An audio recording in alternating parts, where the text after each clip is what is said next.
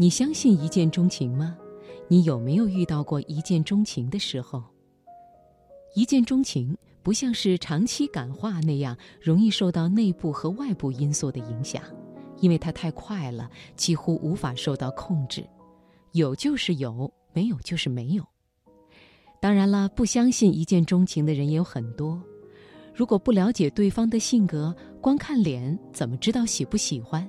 到底是喜欢这个人，还是喜欢这张脸和那套衣服呢？好，今天节目的开始，先为你送上赵思佳的文章，《一见钟情只需要零点三秒》。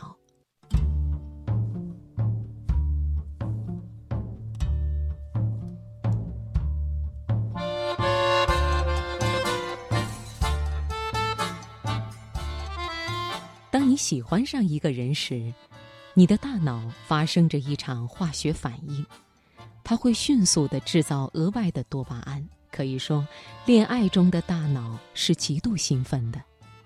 那么，一见钟情有没有科学依据呢？根据2017年一个国外约会网站的调查，百分之六十二的女性和百分之七十二的男性认为，一见钟情确实是存在的。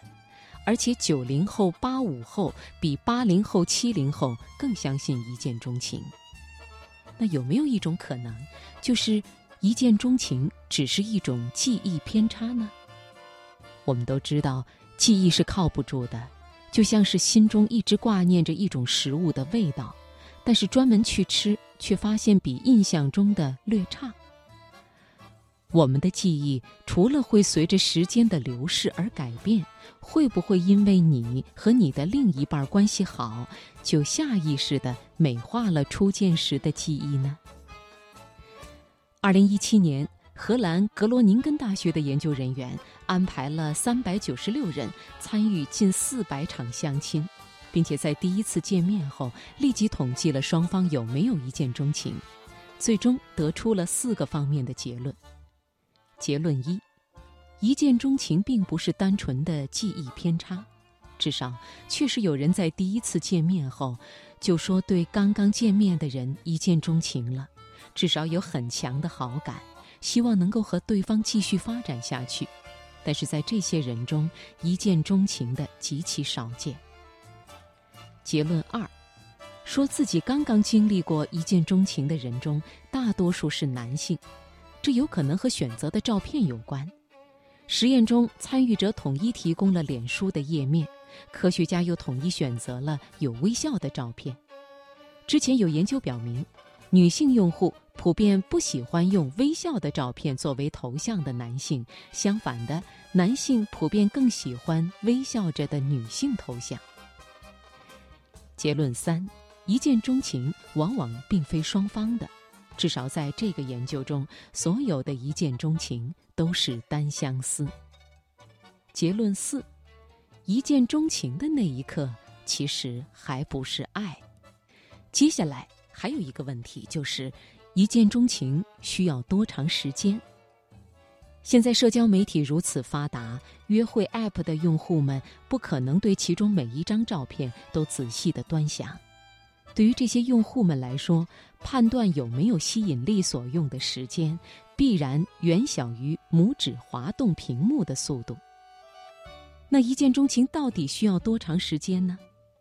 二零一八年，德国班贝格大学的心理学教授卡宾的研究团队发现，这个时间只需要零点三秒，这和眨眼的速度差不多快。这个研究团队招募了二十五名本科生，给每个人看了一百张人像照片。每看到一张照片，就要他们判断照片里的肖像性别以及他们是否有吸引力。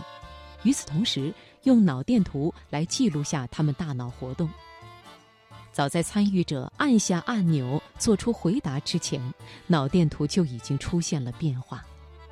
结果显示，看到一张人脸后。你需要大概二百四十四毫秒判断其性别，然后再用五十九毫秒感觉到其对你的吸引力。